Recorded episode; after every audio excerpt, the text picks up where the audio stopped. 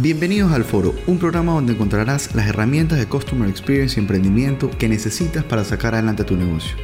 Mi nombre es Alejandro Romeo, soy consultor en Customer Experience y Estrategia y estoy feliz de contar contigo en este capítulo. La personalización se ha vuelto una necesidad para un montón de organizaciones. Es fantástico cómo herramientas tecnológicas, hoy por hoy, personalizan absolutamente todo. Ejemplo, si ustedes el día de hoy entran a Netflix y yo entro el día de hoy a Netflix, seguro tenemos un Netflix totalmente distinto por todo lo que sabe Netflix de nosotros. Si ustedes abren Netflix el día de hoy y yo lo abro el día de hoy, recién nos creamos un usuario, en 10 minutos Netflix va a ser totalmente distinto. En 5 minutos. ¿Por qué? Porque ustedes se van a haber detenido un momento en alguna imagen, yo en otra, habremos visto un tráiler diferente, ustedes y yo, y en ese momento Netflix empieza a nutrir y nos empieza a dar lo que ellos piensan que nosotros queremos. Y lo hace bien. ¿Saben por qué lo hace bien? Hay un, informe que dice que Netflix, que el 80% de las películas que se ven en Netflix son producto de las recomendaciones que ellos hacen. Entonces, realmente nos están conociendo y nos están dando lo que nosotros queremos. Amazon también lo hace. Amazon lo hace con todos sus productos que compramos. Nos metemos a un producto y Amazon nos recomienda uno parecido, uno similar, uno de otro precio. Nos recomienda cómo complementar el producto que nos estamos comprando con todos los detalles. Si nos vamos a poner una carcasa de celular o un celular, nos recomienda la carcasa, nos recomienda la mica, nos recomienda un cargador, nos recomienda un cable, pero nos empieza a recomendar para nosotros poder complementar o tener una experiencia integral de producto que compramos. Pero hay negocios que no necesitan este tema tan amplio como es la hiperpersonalización. Y solemos confundirnos. ¿Por qué? Hay una experiencia de cliente. Parte de la experiencia de cliente y hay una experiencia de negocio.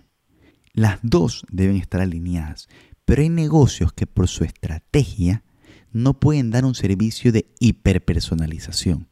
Porque si lo dan, su producto sería muy caro o no estarían dentro de su propuesta de valor. Entonces, debemos ser conscientes de qué negocio estamos para saber qué estrategia de experiencia de cliente debemos aplicar que no choque con la estrategia del negocio que tenemos.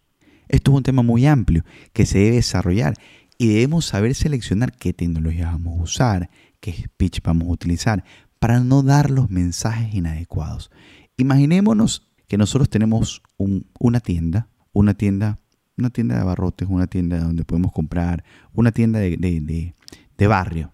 Si nosotros a la tienda de barrio, por querer dar una experiencia adecuada, tenemos tres colaboradores trabajando en la, en la tienda, aire acondicionado, puertas eléctricas eh, y un montón de detalles de ese tipo, el costo va a ser muy alto y la tienda no va a ser rentable.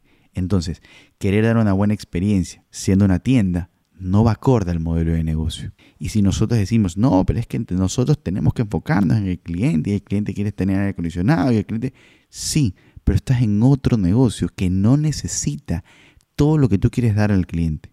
Hay que identificar esos aspectos claves porque nos pueden quizás hacer perder mucha rentabilidad, hacernos desaparecer o movernos de categoría, donde empecemos a competir con otro modelo de negocio en el que no estábamos pensando.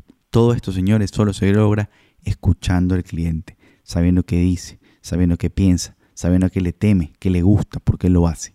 Si nosotros no lo escuchamos, no vamos a poder tomar estas decisiones que son cruciales para podernos mantener en el negocio. Señores, bueno, gracias por estar otra vez con nosotros en un nuevo capítulo del foro. Y recuerden, el cliente es el jefe de nuestro negocio.